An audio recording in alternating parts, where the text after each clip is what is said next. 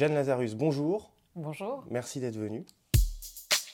Vous êtes une sociologue française diplômée de Sciences Po Paris, où vous enseignez aujourd'hui, et de l'École des hautes études en sciences sociales. Vous êtes actuellement directrice de recherche au CNRS. Au cours de votre carrière de sociologue, un sujet vous a particulièrement intéressé, l'argent. C'est le sujet de cette première série. Et avant même d'enregistrer le premier épisode de ce podcast, avec Soso, on a sorti un petit audio pour nous présenter nous et notre projet. Et dans cet audio, on expliquait qu'on voulait parler d'argent, de ses mécanismes et de son impact sur nos sociétés. L'impact concret de la finance sur la vie des gens, la manière dont l'argent crée et maintient les inégalités, la place de l'argent dans la politique, souveraineté monétaire, contrôle des banques, système d'échange et éducation financière, ce sont les grandes problématiques auxquelles vos recherches tendent à répondre. Autant vous dire qu'au vu de notre sujet et du vôtre, on se devait de vous avoir dans ce podcast, et vous êtes là. Alors on vous remercie d'avoir accepté notre invitation, et on vous souhaite la bienvenue chez Soso et Lulu. Pour commencer, est-ce que vous pouvez nous donner votre définition de l'argent? Alors, l'argent, pour moi, c'est toujours un, outil pour regarder le monde. Euh, donc, d'une certaine façon, il n'y a pas de définition de l'argent autre que celle que chacun y met. Bien sûr, euh, c'est un outil particulier qui sert à échanger, euh, qui sert à valoriser, mais l'argent, justement, change de définition au fur et à mesure du temps. Donc je, je m'efforce de ne pas avoir une définition qui soit définitive, mais plutôt de, de le laisser euh, m'emmener euh, là, là, où en fait les gens l'utilisent. D'accord. Et alors quelle est la, pour vous la différence entre l'argent et la monnaie? Alors ça, c'est une définition presque académique euh, entre l'argent qui est l'outil qu'on échange et la monnaie qui est plutôt la, façon dont on organise la valorisation de l'argent. Donc en gros, la monnaie, c'est plutôt macro et, plutôt ce que regardent les économistes. Et l'argent, c'est plutôt micro et ce, que regardent les sociologues, les anthropologues. Moi, je voulais commencer par, euh, par un sujet un, petit peu léger. Euh, il y, a un grand stéréotype qui est sans doute vrai sur la France et sur nous, les Français. C'est la difficulté qu'on peut avoir à parler d'argent. Euh, est-ce que vous pourriez nous parler un petit peu de, cette spécificité française, si elle existe, par rapport à notre rapport à l'argent? Oui, alors ça c'est quelque chose qu'on trouve partout, que les Français seraient euh, incapables de parler d'argent et que en même temps le reste du monde en parlerait sans cesse.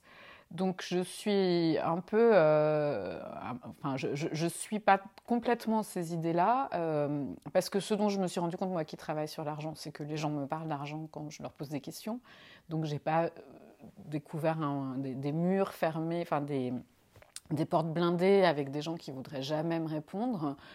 Et à l'inverse, j'ai aussi euh, vu dans d'autres euh, contextes euh, nationaux des, difficultés à parler de, certains domaines de l'argent. Et, donc, ce qu'on voit quand on étudie l'argent et quand on, en lisant aussi ce qu'écrivent des collègues dans d'autres pays, c'est que partout, il y a des façons de parler d'argent et il y a des façons appropriées et inappropriées. Et ça, ça va changer d'un pays à l'autre. Et même dans les pays anglo-saxons, euh, il y a certains tabous qui existent sur la manière dont on doit et on ne doit pas parler d'argent oui, évidemment. Oui, oui, c'est vraiment une, idée reçue que euh, les Américains, parce que c'est toujours les Américains qu'on met en avant comme euh, des gens qui parleraient d'argent du soir au matin, qui étaleraient leur richesse et qui n'auraient aucun complexe avec l'argent. C'est pas complètement vrai. Et j'ai passé quelques temps aux États-Unis où j'avais fait un blog sur l'argent et, justement j'avais envie de tester cette idée euh, que j'entendais depuis toujours qu'aux États-Unis euh, on pouvait parler d'argent sans problème, que les gens nous donneraient leur salaire sans problème si on les interrogeait. Et bah, comme ici, il y a des choses dont les gens parlent et des choses dont les gens ne parlent pas. Et il y a des choses qui sont secrètes, il y a des problèmes de famille autour de l'argent. Euh, dans les entreprises, euh, les salaires ne sont pas euh, étalés parce que comme partout, la question de la négociation des salaires pose des problèmes. Donc il y, a aussi des limites. Après, il y a des, choses qui sont dites plus facilement. Mais en France aussi, les gens parlent d'argent si, on les interroge dans des cadres qui sont les, les, cadres appropriés. Ça n'empêche, une fois qu'on a dit ça, que chaque pays a une histoire particulière avec l'argent. Et, la, France, son histoire avec l'argent, c'est à la fois que c'est un pays euh, qui hérite de l'aristocratie, donc un rapport très aristocrate à l'argent, par différence avec, euh, en gros, euh, le rapport bourgeois à l'argent, et donc avec, dans, l'Ancien Régime, les aristocrates, ils dépensent selon leur rang. Donc ils ne comptent pas l'argent. Et compter l'argent, c'est quelque chose qui est empreint de bassesse, que seuls les petites gens font.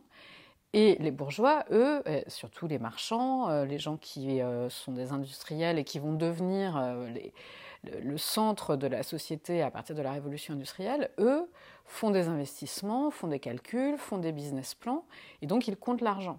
Et le, rapport, disons, plus bourgeois à l'argent va progressivement s'imposer, et c'est le rapport des Lumières qui, va arriver à la Révolution française. Et ça, c'est la deuxième grande, grande source des, liens avec l'argent en France.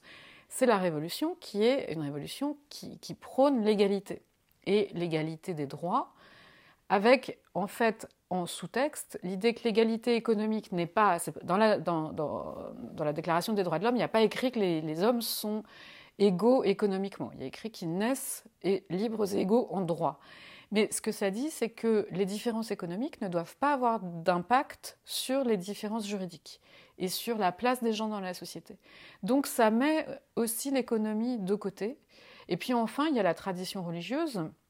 Donc c'est toujours ça qu'on met en, balance avec le, monde protestant qui serait complètement détaché avec tout, problème moral avec l'argent, et puis le monde catholique qui serait euh, euh, perclus de, complexes, ce qui est une lecture très très euh, simpliste en fait des travaux de Max Weber.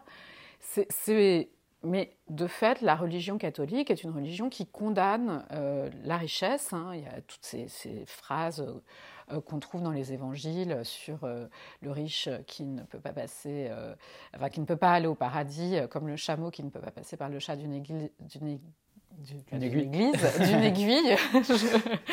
je, mélange les, deux mondes.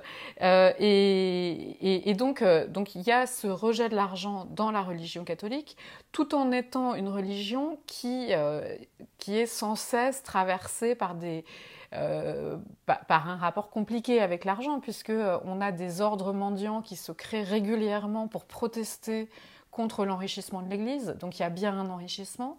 Et donc il y a, cette idée que le monde catholique serait toujours mal à l'aise avec l'argent, avec des gens qui s'enrichissent mais qui sont critiqués de le faire, et puis d'autres qui, au contraire, euh, rejettent l'argent, à la différence du monde protestant, qui est un monde où, euh, alors au départ, les protestants, Calvin et Luther, c'est vraiment l'austérité la plus complète. Hein. donc, euh, c'est pas du tout un monde de gens qui, passent leur vie à faire de l'argent et à en être fiers. Mais en revanche, c'est un monde qui accepte la réussite sur Terre. Et ça, c'est vraiment la grande différence religieuse, c'est que dans le monde catholique, ce qui compte, c'est ce qui passera après la vie. Et la vie sur Terre est une sorte de, moment de, On va faire de son mieux pour euh, être ensuite choisi pour aller au paradis. Tandis que dans la vie protestante, euh, c'est pas ce qu'on fait pendant sa vie qui va décider si on va au paradis ou pas. On est prédestiné. Et donc toute sa vie, on va chercher des preuves de sa prédestination. Et la réussite économique est une de ces preuves. Donc, c'est ce qu'explique Max Weber et c'est ce qui explique que le rapport à l'économie est très différent chez les protestants. Et donc, euh, du côté des protestants, on va avoir plus d'entrepreneurs et, plus de gens qui vont chercher à réussir euh, sur Terre. Et que ça, ça va entrer en collision avec la naissance du capitalisme et que ces deux, euh, disons, ces deux phénomènes qui ne sont pas liés l'un à l'autre vont se rencontrer et vont en fait créer un soubassement éthique au développement du capitalisme. Et ces exemples qu'on a eus euh, récemment euh, dans, dans, dans, les sociétés plutôt catholiques, voire orthodoxes, euh, enfin, l'élection de Tsipras en Grèce, la finance c'est mon ennemi de François Hollande, que vous mentionnez d'ailleurs dans, plusieurs de vos ouvrages, c'est quelque chose qui est absolument impensable dans le monde anglo-saxon de s'opposer comme ça frontalement ah bah non, si vous regardez euh, les, manifestations qu'il y avait euh, au moment de la crise de 2007 à Wall Street, euh, Wall Street qui était non non, vous avez des manifestations énormes avec la population qui dit qu'ils sont les 99% contre le 1% de la finance. Il y a une critique de la finance dans le monde entier, une critique radicale Et encore plus dans les pays où la finance est très développée, parce que justement, euh, aux États-Unis, euh, les, euh, les, effets de la financiarisation, ou en Angleterre aussi, sont bien plus forts qu'ils ne le sont dans d'autres pays. Alors après, là, il y a des histoires politiques, un rapport à l'État, la, place de ce qu'on attend de l'État et le, rôle de régulation de l'État qui est, différent. Mais aux États-Unis, il y a eu pendant très longtemps une très forte régulation de la finance. Et, les, historiens, les politistes qui travaillent sur euh, la régulation de la finance aux États-Unis, ils montrent bien que l'État américain, c'est pas un État qui laisse euh, les financiers faire tout ce qu'ils veulent, euh, n'importe quand. Il y, a, des moments, alors il y a des moments de, grande régulation, et puis d'autres moments qui s'expliquent par plein de raisons, de rapports de force politique, où la finance est, autorisée à, se développer. C'est ce qui se passe, disons en gros, à la fin des années 70 moment en fait de crise importante euh, économique aux États-Unis, de crise politique, et euh, où finalement l'État, euh, il y a une demande d'affaiblissement de l'État. Et l'élection de Reagan va être le, moment qui va conduire à ce que la régulation très très importante qui existait soit, soit allégée. Et cette transformation de la finance américaine a des effets ensuite dans le monde entier parce que le reste du monde qui fait de la finance ne peut pas continuer à avoir des régulations plus forte que la finance américaine qui, elle, se met, euh, s'accélère, euh, euh, puisque en gros, la finance, un, des, éléments centraux, c'est d'aller vite. Donc si vous avez des régulations qui vous ralentissent quand les autres vont plus vite, ben, vous êtes sûr de perdre. Donc les, banques de chaque pays sont allées voir leur propre gouvernement en disant vous ne pouvez pas nous, mettre en, difficulté comme ça puisque regardez ce qui se passe dans le reste du monde. Et donc l'effet de la, transformation de la finance américaine, ça a été euh, que le, monde entier s'est transformé. Mais dire que c'est juste des questions euh, culturelles et religieuses, ce serait, euh, ce serait oublier tout le reste des, histoires politiques. le fait que les États-Unis, par exemple, c'est un pays fédéral avec les, États fédérés qui ont beaucoup de pouvoir et l'État fédéral qui est toujours depuis le début un État dont on se méfie à qui on ne veut pas donner trop de pouvoir, euh, c'est tout aussi important et même sans doute plus important que la question religieuse.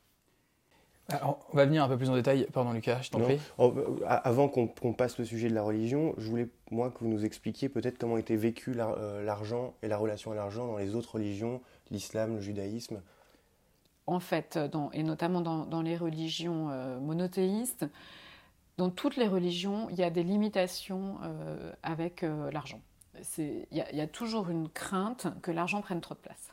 Et ça, c'est ce que ce qu'explique Georg Simmel, qui est le, grand sociologue euh, du début du XXe siècle qui a écrit sur l'argent. Euh, il dit l'argent, c'est la potentialité infinie. L'argent, on peut faire ce qu'on veut avec l'argent. Donc il a un pouvoir qui est à l'égal de Dieu. Euh, par cette potentialité, tant qu'il n'a pas été dépensé, il peut, il peut tout acheter.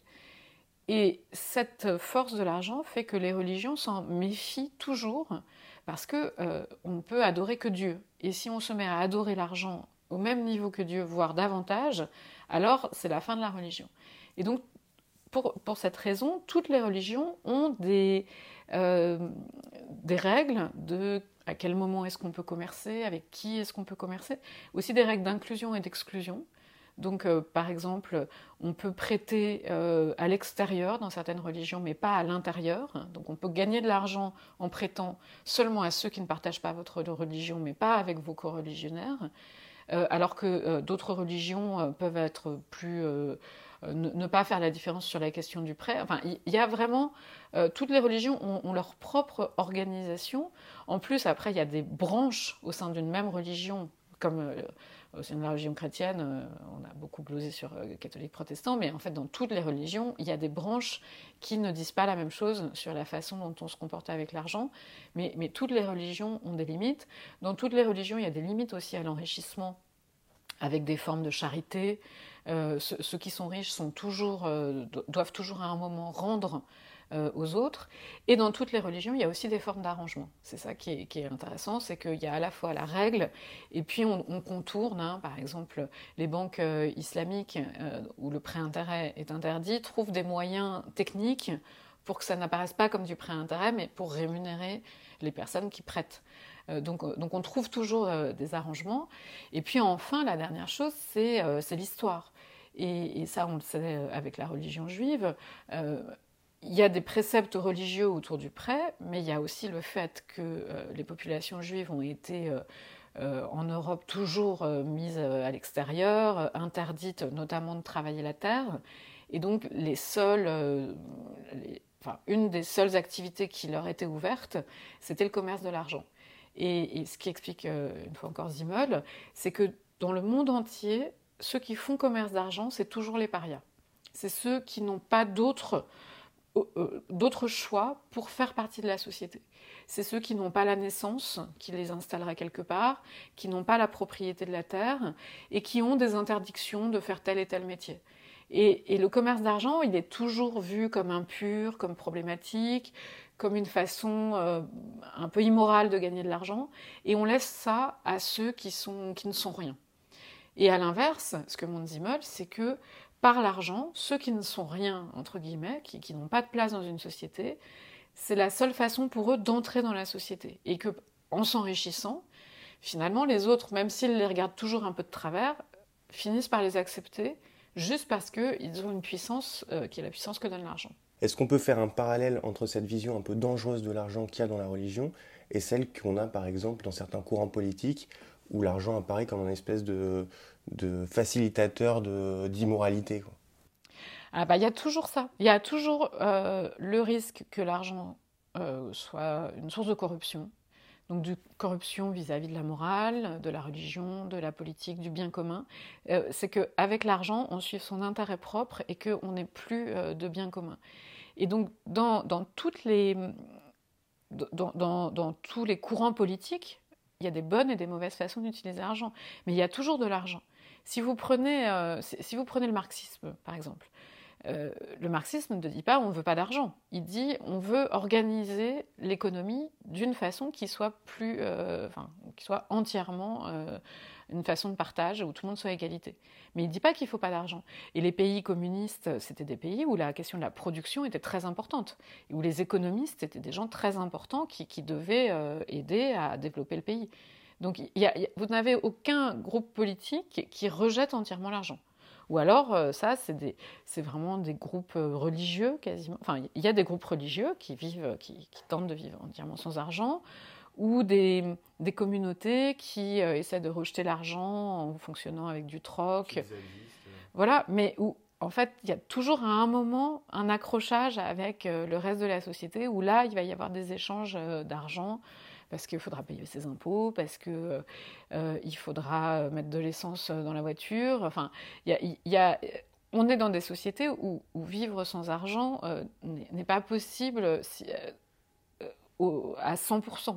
On, peut se contraindre énormément pour essayer de, trouver plein de moyens de ne pas faire rentrer l'argent dans sa vie, mais l'argent est tellement diffusé pour tous les échanges que euh, il y a un moment donné, et, on le voit dans toutes les expériences euh, alternatives, il y a un moment donné où, il y a un lien avec l'argent. Mais après, on peut l'organiser pour essayer qu'il ne pollue pas quand on a l'idée que l'argent ne fait que polluer. C'est bien qu'on parle des, systèmes alternatifs, ça va me permettre de rentrer euh, un petit peu plus dans le détail. vous avez beaucoup travaillé sur les, sur les systèmes d'échange locaux, donc familièrement ce, sont les monnaies locales. Est-ce que vous pouvez nous en dire un petit peu plus, euh, notamment sur l'objectif de, vouloir s'extraire du système euh, étatique ou super-étatique, supra-étatique, en créant euh, des, systèmes d'échange locaux? Alors, les systèmes d'échange locaux, parfois il y a des monnaies, parfois il n'y en a pas, parce que ça peut être du troc, par exemple. donc, en fait, c'est un monde passionnant parce qu'il y a une créativité incroyable justement pour essayer de ne pas passer par l'argent par l'argent fabriqué par les banques centrales et, d'avoir euh, des systèmes qui ralentissent, justement, c'est le contraire de la finance, et qui ralentissent en sachant d'où vient euh, l'argent qu'on dépense, quels ont été les circuits, euh, non seulement des, objets qu'on va échanger ou des services qu'on va échanger, mais aussi de l'argent. Et, donc, alors, il y, a des, expériences qui existent depuis euh, très très très longtemps. Hein. Vous donnez l'exemple du, du en Argentine. Moi, c'est celui qui m'a le plus euh, intéressé.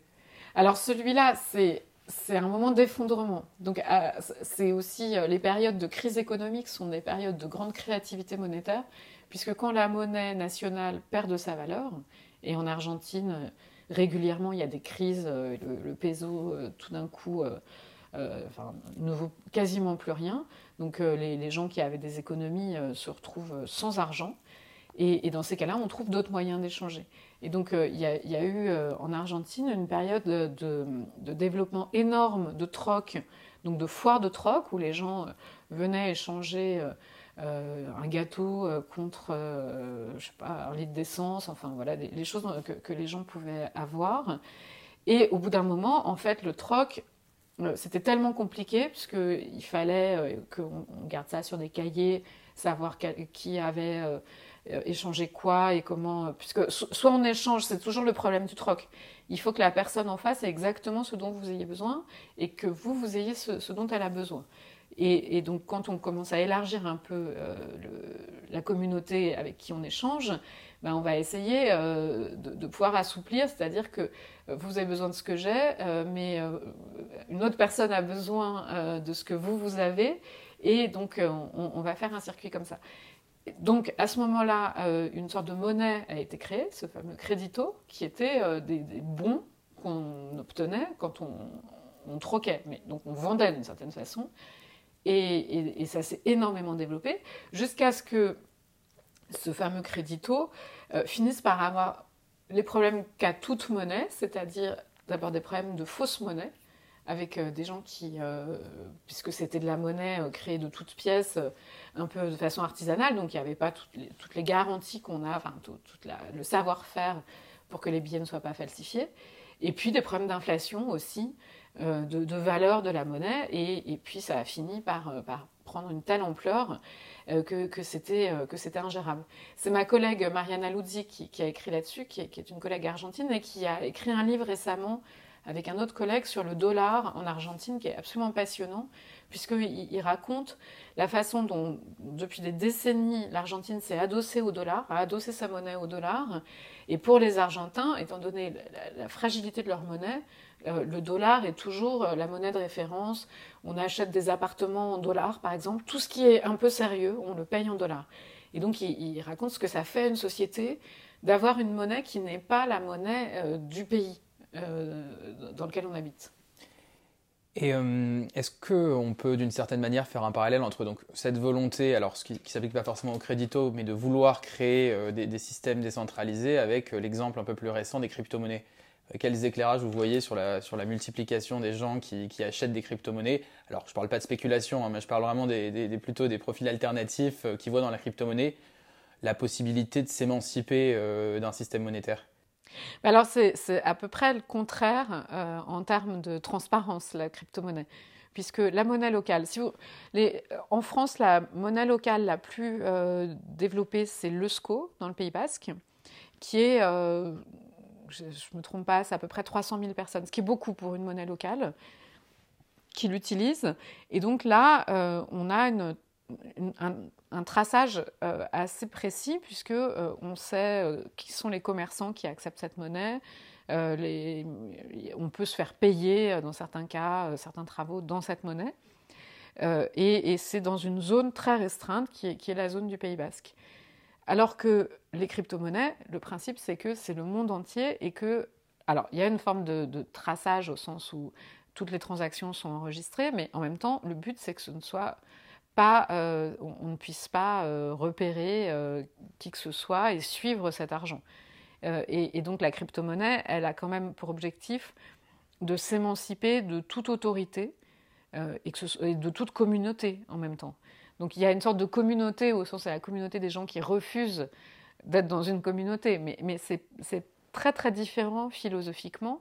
Et puis de fait, c'est quand même des monnaies qui, sont euh, problématiques en termes de, euh, de spéculation et, de stabilité, puisque euh, il y a des moments où ça prend une valeur folle et puis ça s'effondre. C'est des monnaies qui servent quand même largement à des, à des trafics de, de, toutes sortes. donc c'est pas du tout, même si on peut dire il y a une volonté anarchiste de refus du monde et, et une philosophie de, créer un autre monde par ces crypto-monnaies, on a l'impression qu'elles servent à, renforcer certains des pires aspects de, l'argent. Et à l'inverse, en termes de philosophie, on a aussi l'exemple des nouvelles formes de monnaie étatique, de monnaie électronique. Je pense par exemple à la monnaie qui est en projet en Chine, qui sera une monnaie euh, avec une date de péremption pour pousser à la consommation. Euh, c'est pas du tout. Euh, enfin voilà, on reprend la, volonté anarchiste et on la fait à l'envers euh, pour, gagner encore plus de souveraineté. Ça, ça nous dit quoi sur, sur le système politique d'un pays et sur, sur l'évolution attendue des monnaies? Alors ça, ça s'appelle les monnaies fondantes. Donc c'est pas les Chinois qui, qui l'ont inventé. Ça, ça, fait partie des, des, tentatives des différentes monnaies alternatives. Et donc c'est l'idée de de remettre euh, l'argent, enfin de, donner à l'argent uniquement la fonction de moyen d'échange. Et donc d'essayer d'enlever de l'argent, euh, d'enlever la fonction euh, de spéculation, de thésaurisation. Donc c'est dans l'idée que l'argent doit circuler et que on ne peut pas s'enrichir puisque on a de l'argent et ça ne doit, on, a de l'argent en fait en fonction de ses besoins. Puisque si, on en a trop et qu'on l'accumule, il perd de sa valeur. Donc c'était bien qu'on n'en avait pas tellement besoin. Et, c'est effectivement un outil de circulation de l'argent. Ce que, ce ça nous dit là, c'est plutôt euh, la, question du pilotage de l'économie par un gouvernement. Et, quels sont les outils dont dispose un gouvernement euh, pour faire consommer? Euh, Il y, a, y, a des, tas de manières de, pousser à la consommation. C'est plus facile d'une certaine façon de pousser à la, à thésaurisation, par exemple en, euh, France, euh, on a euh, tous les systèmes de plans d'épargne logement et de, types d'épargne qui sont bonifiés par l'État, où l'État incite les gens à mettre leur argent sur tel ou tel placement avec des, déductions fiscales ou des, moyens. Donc ça, c'est les moyens qu'a l'État d'inciter par la fiscalité à aller dans telle ou telle direction. Et pour la consommation, eh ben, il faut faire l'inverse. C'est-à-dire euh, faire en sorte, d'une certaine façon, de, de, mettre un bonus si vous consommez. Donc on peut faire un bonus en, vous donnant un bonus sur la voiture euh, si vous achetez une voiture euh, plus écolo que, l'autre. Il y, a plein de manières pour les États d'utiliser leur propre argent, d'une certaine façon, pour vous inciter à consommer de, dans une direction donnée. Et pour autant, c'est très antinomique avec le fondement de nos démocraties libérales je pense aux, travaux de, John Locke et enfin, tout ce qui a, créé un petit peu nos sociétés occidentales et nos régimes politiques. Mais on voit des projets euh, de monnaie similaires euh, au niveau européen. J'imagine que ça doit exister dans d'autres, euh, régimes démocrates libéraux. comment, comment, on explique, comment on explique ce, changement un peu de paradigme presque socio-économique bah, On peut dire que l'inflation, d'une certaine façon, ça, ça fait ça. Si euh, vous avez votre argent euh, placé à 3% et qu'il y a 6% d'inflation, c'est une monnaie fondante. Euh, et où les, à un moment, il y avait des, taux d'intérêt négatifs, donc c'est la même chose. Et, c'est plutôt, si, on le prend d'un point de vue macro, c'est plutôt vraiment du pilotage macroéconomique classique, d'une certaine façon.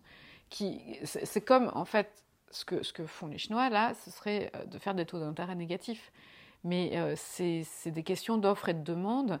Et, si, on prend euh, plutôt euh, des, des références foucaldiennes, Foucault, ce qu'il explique, c'est que le gouvernement néolibéral, il, est, enfin, ce qu'il appelle la gouvernementalité, le principe, c'est d'être à distance. Donc on n'est pas, on met pas un policier derrière chaque personne pour que les gens agissent comme on le souhaite, mais on met, on met en place des outils pour que les gens d'eux-mêmes agissent comme le gouvernement souhaite que les gens agissent. Et donc, dans ce sens-là, euh, la régulation euh, de l'argent et de la finance, c'est complètement des outils du gouvernement néolibéral. En plus, ça, ressemble quand même un peu à la redistribution pour la consommation. Quoi. Idéologiquement, c'est pas... Ouais, je sais pas, ça dépend de tes opinions politiques après, mais on non, mais c'est une, une, façon comme une autre de faire de la redistribution. En tout cas, ça peut servir de redistribution, mais ça peut servir euh, de... En fait, les problèmes qu'ont les États, euh, selon les moments, ça peut être des problèmes de production, des problèmes de consommation. Et c'est intéressant de comparer avec ce qu'a fait l'État américain. Euh, il y a une historienne qui a écrit là-dessus des livres vraiment passionnants sur le fait que l'État américain, au début du XXe siècle, son problème, c'est la surproduction. à la même époque, en Europe, on, essaie est encore en train de construire le modèle productif. On construit des usines, des chemins de fer, etc. Les Américains, tout ça c'est fait. Et donc, ils sont extrêmement productifs. Ils ont, tout est ultra moderne, notamment leur agriculture. Et leur problème, c'est qu'ils ils produisent trop. Ils ont, c'est vraiment les pays d'abondance. Et il faut en face des gens pour acheter. Et donc, à un certain moment, le problème des États, c'est qu'il y ait des gens pour acheter. Donc oui, c'est une sorte de... C'est pas forcément le terme redistribution, mais c'est une forme de, euh, de développement vertueux de l'économie et, de, et, de, rendre l'économie soutenable. Et donc en Chine, si à force de produire, si vous n'avez pas en face des gens pour consommer, eh ben vous êtes, vous êtes coincé. Alors on pourrait aussi dire... Euh, si les gens ne consomment pas, c'est parce qu'ils n'ont pas assez d'argent. Euh, euh, enfin, ça dépend des moments. En fait, c'est très compliqué de savoir comment, pourquoi les gens consomment. Euh, après, il y a des modèles de consommation. Et, si on a des modèles de production qui sont basés sur le fait qu'on on change sa voiture tous les trois ans, qu'on achète sans cesse des nouveaux vêtements, et puis que vous avez des gens qui disent bah non, moi je voudrais maintenant avoir des choses plus durables et j'achèterai des choses moins souvent, si, votre modèle de production ne correspond pas à ce modèle de consommation, il y, a, des moments où ça ne va pas coller. Et, ça, c'est un. Euh, le, marketing, notamment, s'est beaucoup développé depuis le début du XXe siècle pour faire en sorte que les modèles de consommation que chacun a en tête correspondent aux modèles de production. Et on sait bien que nos modèles de consommation sont extrêmement euh, cadrés par le monde dans lequel on est, euh, par les modes, par ce qu'on voit à la télévision. Et, donc, euh, on, est sans cesse, euh, malgré tout, ce qu'on aimerait être de personnes autonomes, euh, originales, etc., nos modèles de consommation, ils sont, ils sont vraiment fabriqués. Et, donc, on, peut les fabriquer par le marketing et on peut aller jusqu'à la, version étatique dure qui est de dire vous consommez ou en gros vous prenez votre argent. On est déjà un petit peu rentré du coup sur le sujet de, de, l'épargne, de l'accumulation de richesses. Mais euh, un sujet un petit peu plus léger qui est, important aussi quand on parle d'argent, c'est euh, on pense directement à la notion de richesse et pauvreté. Je pense que quand on dit argent, euh, bah, plus d'ailleurs plus facilement richesse que pauvreté, je pense que ça doit dépendre de, sa situation. Mais est-ce que vous pourriez nous donner un, un prisme de sociologue sur ce que c'est que la richesse et par extension ce que c'est que la pauvreté? On prend la médiane et on prend 50% de la médiane et on dit les gens qui sont en dessous de 50% sont pauvres, ceux qui sont au-dessus de 50% de la médiane sont riches, ou en tout cas ne sont pas pauvres. Mais ça, c'était pendant longtemps, on a calculé à 50%, mais quand on a fait des statistiques européennes, les Européens ont dit non, c'est 60% de la médiane. Et en disant 60% de la médiane, donc personne n'était plus riche ou plus pauvre, tout d'un coup, le nombre de pauvres a augmenté de plusieurs millions puisque euh, ça voulait dire qu'on était à peu près à 800 euros, euh, le seuil de pauvreté 850 euros. Puis en fait, euh, en prenant 60% de la médiane, on passe plutôt à 950, pas loin de 1000 euros pour, être, pour une personne seule. J'ai vu que vous utilisiez aussi une autre méthode pour déterminer si les gens étaient riches et pauvres, c'est de leur demander leurs sentiments. C'est ça. Donc, ce seuil de pauvreté, il est utile pour faire des comparaisons. Et puis, on peut comparer. L'avantage, c'est qu'on peut comparer tous les pays, puisque chaque pays, on prend la médiane du pays. Donc, ça permet de dire est-ce qu'il y a plus de pauvres dans, dans tel pays que dans tel autre? Mais Évidemment, euh, le problème des seuils, c'est que à 1 euro près, on est en, dessous, au-dessus, donc c'est pas du tout satisfaisant. Ça prend pas en compte le patrimoine, ça prend pas en compte le, niveau de vie. Euh, par exemple, que vous soyez à Paris ou que vous soyez euh, à la campagne, on, on, mettra le même seuil, ce qui ne veut pas du tout dire la même chose. Donc c'est problématique. Et c'est pour ça qu'on a d'autres moyens d'étudier la pauvreté, notamment euh, la pauvreté subjective. Donc on demande aux gens, est-ce que vous vous sentez pauvre ou pas? Et c'est très intéressant parce qu'on s'aperçoit que ça colle pas toujours. Parfois ça colle, mais parfois il y a des gens qui sont en dessous du seuil de pauvreté et qui disent euh, non, euh, ça va, et puis d'autres qui sont bien au-dessus et, qui se sentent pauvres. Et après, il y a une troisième façon, c'est de regarder les paniers de biens. Donc ça, c'est ce que c'est la manière américaine on, détermine euh, un, niveau de consommation et on regarde euh, combien ça coûte. Donc combien ça coûte euh, de... selon les périodes, on ne va pas mettre les mêmes choses dans les paniers de biens, mais en gros, on dit il faut pour vivre correctement, il faut pouvoir s'acheter tout ça.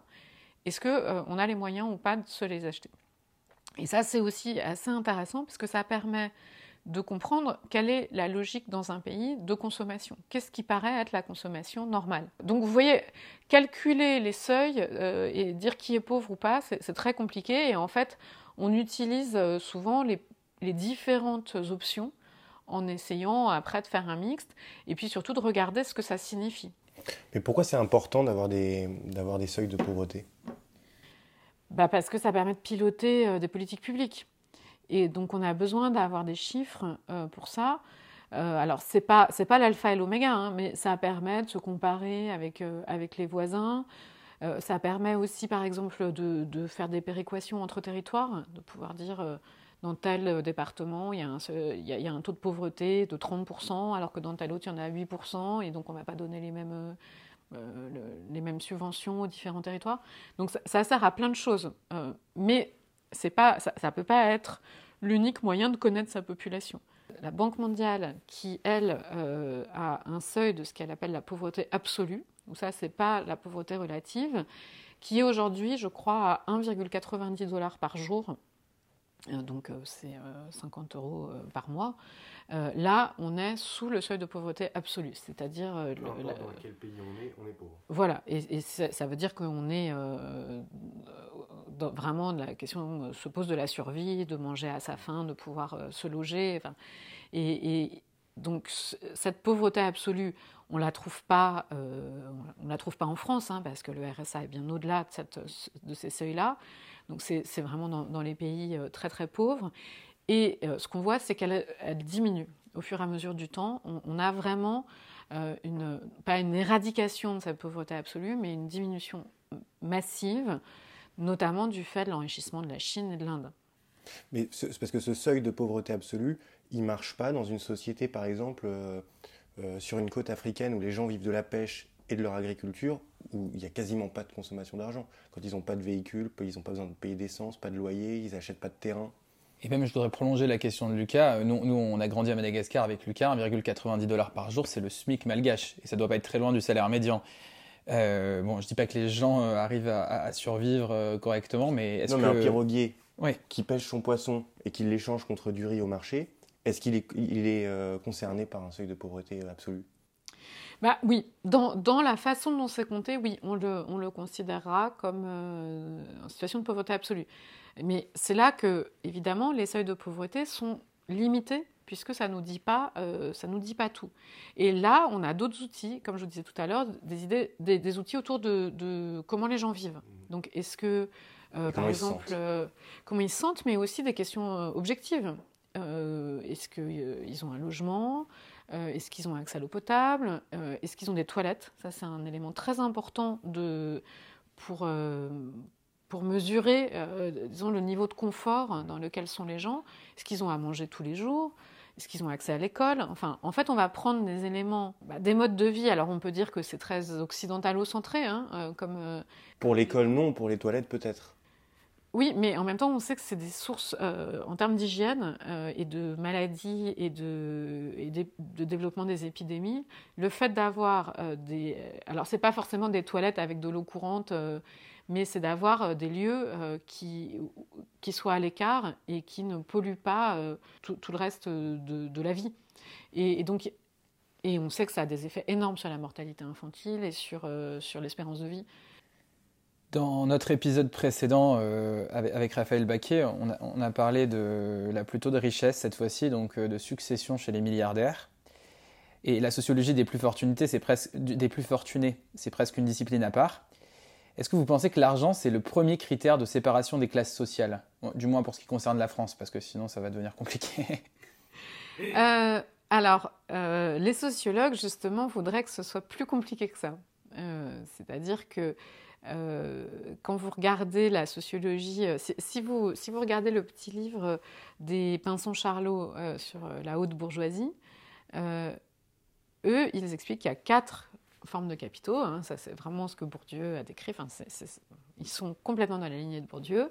Il y a le capital culturel, le capital social, le capital symbolique, qui est le prestige, et le capital économique. Et eux, toute leur. Euh, alors, ils ont changé sur la, euh, sur la fin, si j'ose dire, mais euh, très très longtemps, ils ont dit le capital économique, c'est trop simple. les gens qu'on voit, oui, bien sûr, ils sont fortunés, mais ils sont aussi, ils ont des noms de famille qui remontent aux croisades, ils sont extrêmement cultivés, ils parlent dix langues, ils ont un réseau social énorme, et c'est en fait c'est ça qui compte. Et finalement, l'argent, ils ne le mettent pas en avant, et puis ils méprisent les nouveaux riches. Donc, euh, l'argent, ça ne peut pas suffire pour faire partie de la haute bourgeoisie. Mais en fait, ils ont évolué, euh, les Pinsons Charlot, et, plus récemment, ils disent, et même ils sont partis complètement dans l'autre sens en disant euh, les riches prennent tout l'argent du monde, c'est de l'exploitation. Donc, en fait, ce qui, moi, ce que j'ai vu en travaillant sur l'argent maintenant depuis presque une vingtaine d'années, c'est que longtemps, la sociologie française en particulier, a considéré que les questions économiques étaient secondaires. Et c'est vraiment lié à ce que euh, je vous disais tout à l'heure sur, euh, sur un peu ce rapport aristocrate à l'argent, sur aussi l'idée qu'en France, ce qui compte, c'est l'école. Et donc, si euh, les places sociales, elles sont liées au fait de réussir ou pas à l'école, et Bourdieu, dans euh, très longtemps, euh, dans beaucoup, beaucoup de ses recherches, il expliquait que ce qui comptait, c'était le capital culturel transmis ou pas par les parents, et que ça permettait de réussir à l'école. Et donc, en gros, il valait mieux quasiment être enfant de prof qu'être enfant d'industriel, parce que quand on était enfant de prof, on réussissait bien à l'école, et que ensuite euh, tout, vous était ouvert. Et ça a conduit à ce que la sociologie vraiment regarde très très peu l'argent. Et, moi, quand j'ai commencé à travailler sur l'argent, c'était disait mais ça n'a pas d'intérêt. Ou par exemple même sur la pauvreté, euh, on ne parlait pas tellement de l'argent des pauvres, on parlait euh, de euh, leur mode de vie, de leur, de leur humiliation symbolique dans plein d'endroits, etc. Mais, mais, pas de l'aspect vraiment économique. Et ce qui a vraiment changé les choses, il y a eu plusieurs, je dirais deux gros événements. Il y a eu la crise de 2007 qui a montré que bah, on pouvait s'appauvrir et que les, les, ménages américains qui avaient le mode de vie de classe moyenne bien classique, bah, tout d'un coup tout s'effondrait parce que leur crédit devenait euh, impossible à rembourser et puis qu'ils bah, se retrouvaient à la rue, enfin, donc euh, que les questions économiques pures et dures, ça pouvait avoir des effets très violents. Et puis l'autre chose, c'est euh, les travaux des économistes et notamment Piketty qui ont montré la croissance des inégalités, croissance des inégalités qui existait déjà mais qui n'étaient pas aussi présentes dans le débat public. Et donc tout d'un coup, tout le monde, euh, ça, fait la une des journaux, on a dit, mais regardez les écarts de richesse. On est revenu à des écarts de richesse du début du XXe siècle. Euh, et en fait, l'argent, bah, ça compte. Euh, et, on a vu revenir les sociologues, y compris des sociologues qui, avaient un peu méprisé les questions de capital économique, vers la question de c'est quoi d'être riche. Donc il y a toute une, une vague qui, qui a démarré, je dirais, oui, il y a une dizaine d'années, euh, sur euh, c'est quoi les super riches, d'étudier les super riches, un peu avec une sorte de fascination évidemment sur euh, leur mode de vie, leur, pouvoir un peu occulte, un monde dans lequel on a un peu de difficulté à entrer, en tout cas. Autant, disons, le monde qui ont étudié les pinsons Charlot de la haute aristocratie ou de la haute bourgeoisie Finalement, ils avaient réussi à avoir euh, une, présence, ils le racontent dans pas mal de leurs livres, qu'ils étaient bien acceptés, tout, ça, les amusait, euh, tous ces gens, d'avoir des petits sociologues qui, les regardaient. Et puis en plus, ils écrivaient des livres plutôt sympathiques, finalement, euh, pour, parler d'eux. Par contre, ce qui est plus difficile, c'est les gens qui ont vraiment le pouvoir économique pur et dur de leur faire parler de ça et de comprendre comment euh, euh, les grands milliardaires euh, français ou, autres interviennent sur les vis-à-vis des hommes politiques, par exemple, ou pour, pour les questions fiscales. Hein. Ça, c'est quelque chose qui. Enfin, la fiscalité, je pense que c'est un, outil absolument central pour comprendre, pour comprendre l'argent et, les politiques monétaires, et ce que j'appelle les politiques de l'argent. Euh, c'est vraiment, la plupart des choses passent par la fiscalité. Et, il y a quelques recherches euh, qui, montrent euh, que, les, grandes banques, que les fonds d'investissement essaient d'avoir de, l'influence sur les choix des États pour leur fiscalité. Mais si je ne me trompe pas, ce n'est pas du tout le même sujet que, ce dont on parlait tout à l'heure quand on parlait de la médiane et des 50% les plus riches et des 50% les plus pauvres. Là, on parle plutôt des 90% les plus pauvres voire des 99% les plus pauvres et vraiment des 1% les plus riches. Quand on, enfin, je sais pas, on parle beaucoup d'inégalités. Euh, moi, la première chose que je pense quand je pense à l'augmentation des inégalités, je pense surtout à l'accroissement des richesses des ultra riches et, euh, et à peut-être un 80% de la population euh, dont, dont, le niveau de richesse stagne, voire diminue. C'est ces deux sujets qui sont, qui sont finalement assez différents. Est-ce qu'on peut les mesurer et les traiter de la même manière? Parce que j'imagine que on doit se sentir moins riche quand on doit avoir beaucoup de gens qui ont des milliards et enfin voilà de l'argent qu'on n'arrive même pas à appréhender.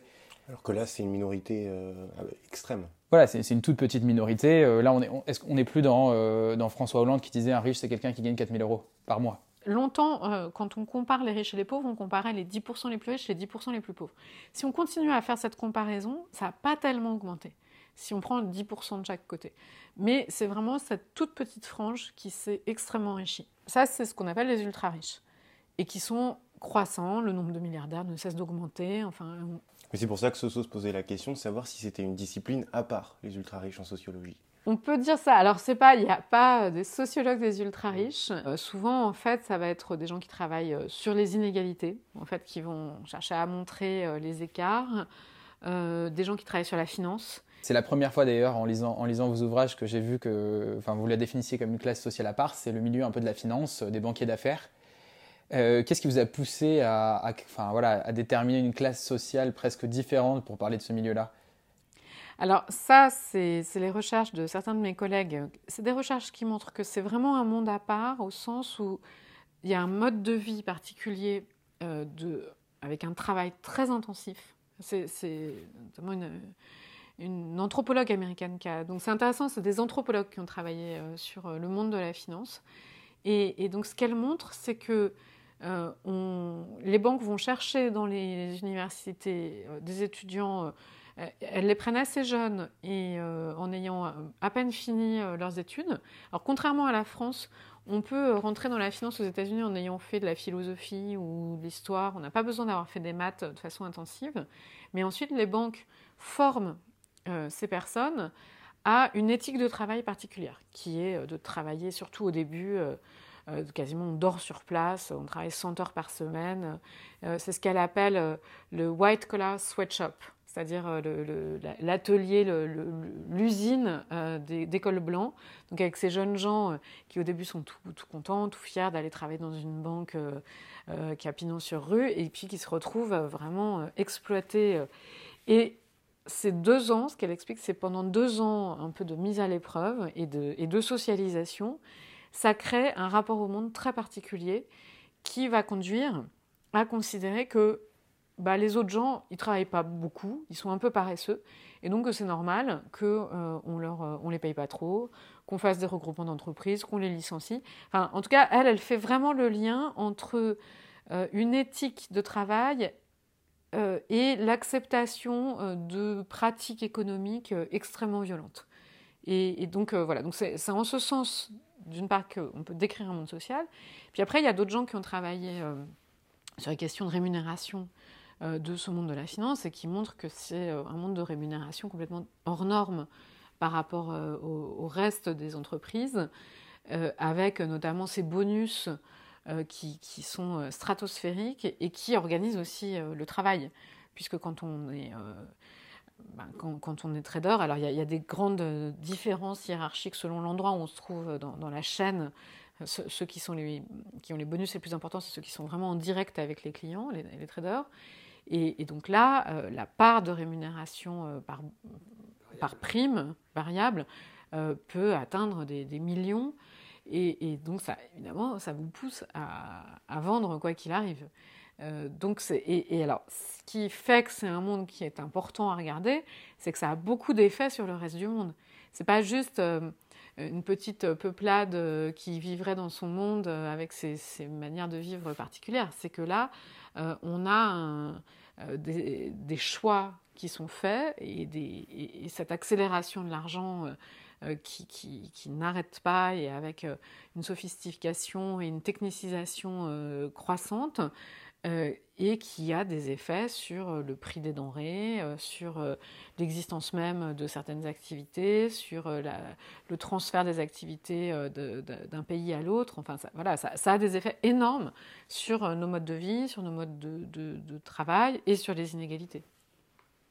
On avait noté euh, un nombre important de questions sur les banques, euh, que ce soit sur les banques d'affaires et sur le sujet euh, des politiques de l'argent que vous avez beaucoup traité, mais je pense qu'on ne va pas avoir le temps de toutes les poser. Mais moi, il y en a une que je voulais absolument vous poser.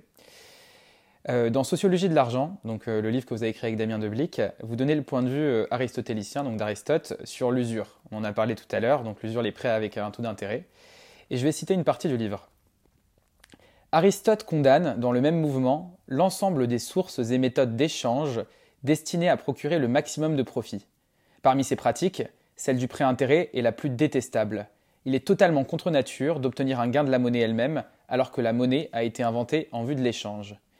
Finalement, quand on écoute cette citation, ce que dénonce Aristote ici, c'est, pas la monnaie, c'est pas l'accumulation de richesses, c'est, vraiment la finance. Quel, regard ça nous donne euh, sur nos sociétés contemporaines et puis en lien avec ce qu'on vient de se dire sur le milieu de la banque? Bah, Ce qui est vraiment frappant, c'est que les critiques à l'égard de l'argent sont toujours les mêmes depuis l'Antiquité. Et donc c'est toujours la même question qui est que l'argent est toléré quand il sert à échanger. Mais l'argent qui sert à gagner de l'argent, c'est toujours un problème. Et dans le même temps, ça existe toujours. Et donc on est, euh, toutes les sociétés cherchent à avoir euh, des formes euh, à la fois éthiques et puis aussi pratiques pour limiter cette, cette, place de l'argent. Alors évidemment, dans, dans, le monde contemporain, on a beaucoup plus d'acceptation de ces pratiques financières.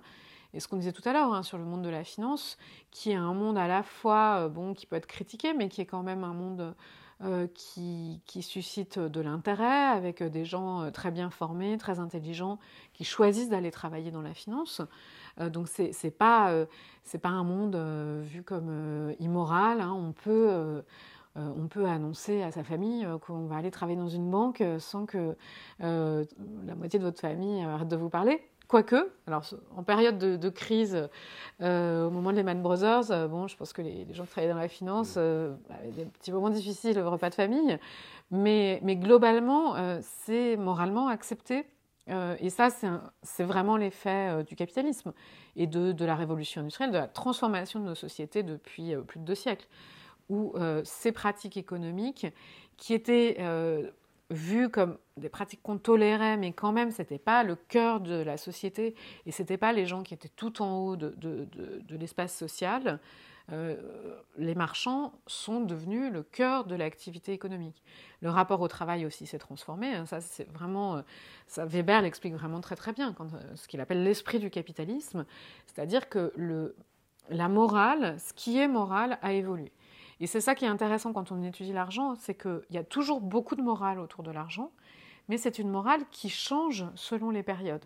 Et il y a des activités économiques perçues comme immorales qui euh, ne le sont plus à d'autres moments. Et, l'esprit du capitalisme, ça a été euh, qu'il y a des activités qui ont changé de place dans la morale. Et notamment les travaux de Viviane Zelizer, qui est la grande sociologue américaine de l'argent, qui a travaillé sur l'assurance vie. Et ça, c'est passionnant, parce que l'assurance vie, ça veut dire qu'on on cotise tous les mois, et le jour où on meurt, l'assurance verse de l'argent euh, à nos proches. Donc, une compagnie d'assurance vie, elle travaille avec la mort. Et avec, pour gagner de l'argent, la compagnie d'assurance vie, il faut qu'elle ait des tables de mortalité, qu'elle puisse faire des statistiques pour savoir qu'en moyenne, si elle a tant de personnes qui ont tel âge, tel, euh, tel niveau de revenu, euh, enfin bon, il y a plein d'éléments qui vont être pris en compte, euh, il faut qu'elle leur demande tant d'argent par mois pour ne pas faire faillite quand elle va devoir, parce que c'est sûr qu'à un moment, elle va devoir payer la famille. Et donc, cette activité-là, au début, elle était perçue comme atrocement immorale, notamment par, les religieux, qui disaient c'est de la spéculation sur le temps, c'est de la spéculation sur la mort, et ça, c'est en fait aller contre la religion, c'est vraiment du blasphème. Et les, promoteurs de l'assurance vie ont, fait vraiment un travail éthique pour dire pas du tout. Nous, ce qu'on fait, c'est qu'on protège les familles. Et donc le bon chrétien, il ne doit pas se tenir à l'écart de ça. Au contraire, le bon chrétien, il doit préparer l'après. Parce que, euh, notamment dans des sociétés euh, où c'est l'homme qui travaille et la femme euh, qui s'occupe des enfants, la femme qui se retrouve seule avec son mari qui ne peut plus, qui, a, eu un accident et, donc euh, elle n'a plus le revenu de son mari, il faut qu'elle soit soutenue. Et donc, ils ont vraiment fait un travail pour dire que c'était la chose la plus morale à faire que d'avoir une assurance vie. Et ils ont réussi. Ils ont tellement bien réussi que c'est devenu, c'est ce qu'explique Elisa, dans les familles ouvrières américaines euh, au XXe siècle, euh, on paye son loyer, puis on paye l'assurance vie. Et ensuite, on paye le reste. Donc c'est vraiment devenu la, euh, la dépense essentielle du bon père de famille pour montrer qu'il aime sa famille. C'est hyper intéressant.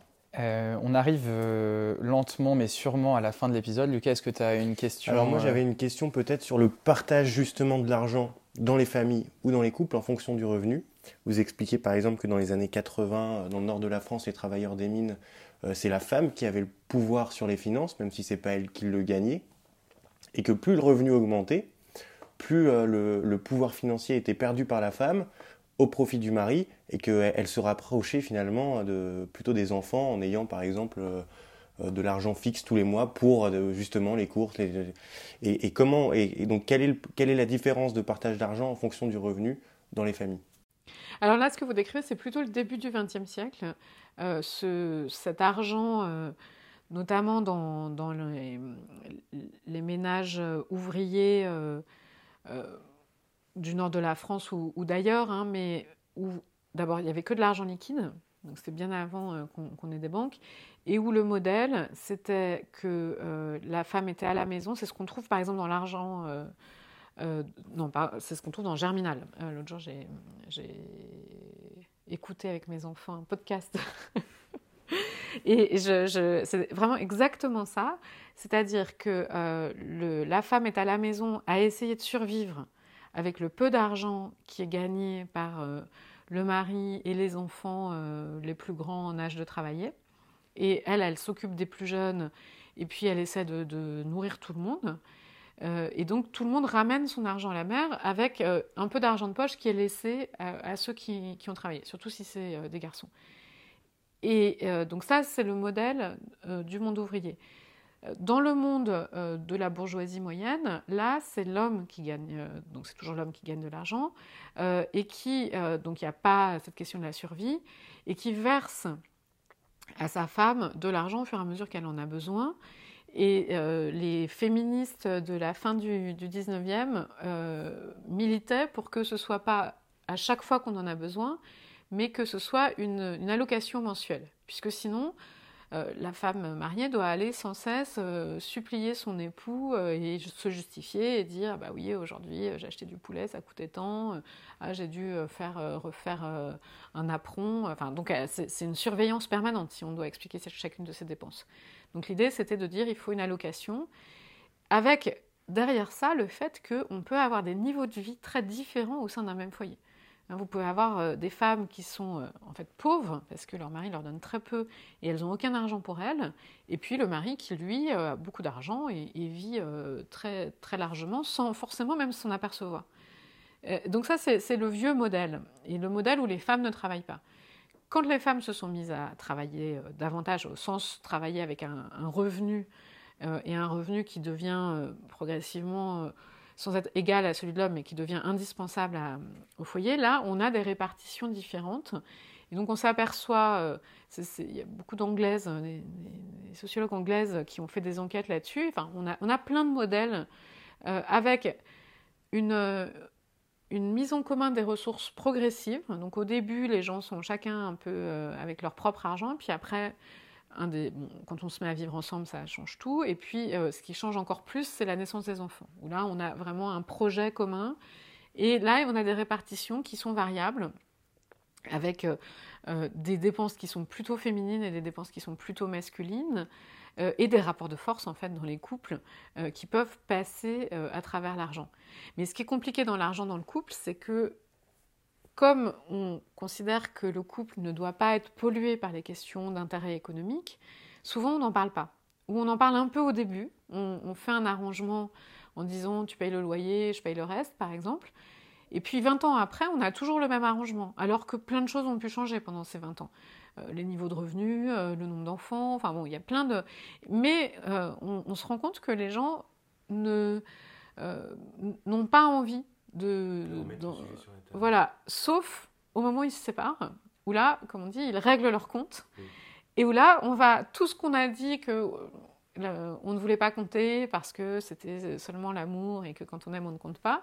Mais tout d'un coup, en fait, on va dire, mais attends, mais moi, j'ai sacrifié mon salaire euh, pour que tu puisses euh, avoir ta promotion, euh, mais la voiture, c'est moi qui l'ai remboursée, mais ceci, mais cela. Et, là, en fait, on va au contraire mettre tout en équivalence et il n'y aura plus aucune équivalence, il n'y aura plus rien qui sera gratuit.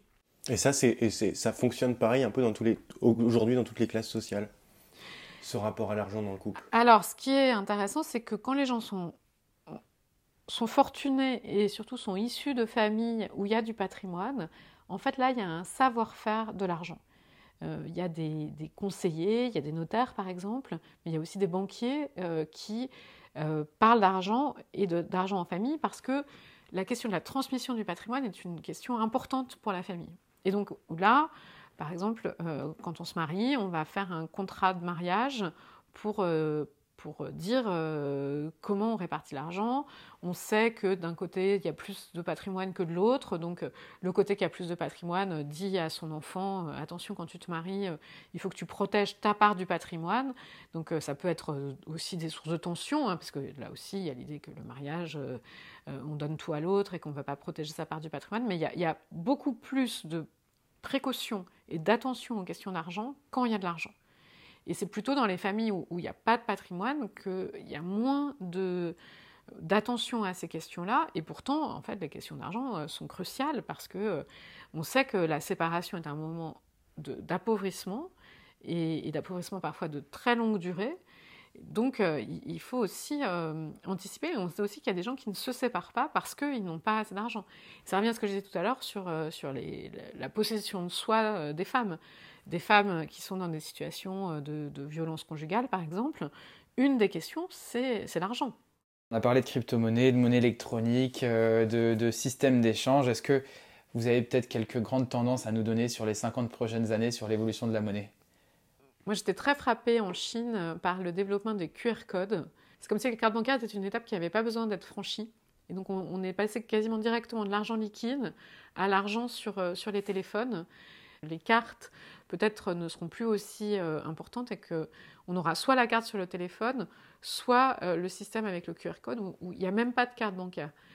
En revanche, il y a eu un moment où on a pensé qu'il n'y aurait plus d'argent liquide qu'on allait être dans un monde avec que de l'argent électronique. Et on s'aperçoit que les pays qui ont, c'est la Suède qui a, été le plus loin euh, là-dessus, euh, les pays qui ont vraiment un moment dit on va supprimer l'argent liquide, reviennent en arrière parce qu'il y, y, a toujours des besoins euh, de, d'avoir de l'argent qu'on peut toucher et c'est trop excluant. L'argent électronique, ça fait qu'il faut que vous soyez inscrit dans plein de choses.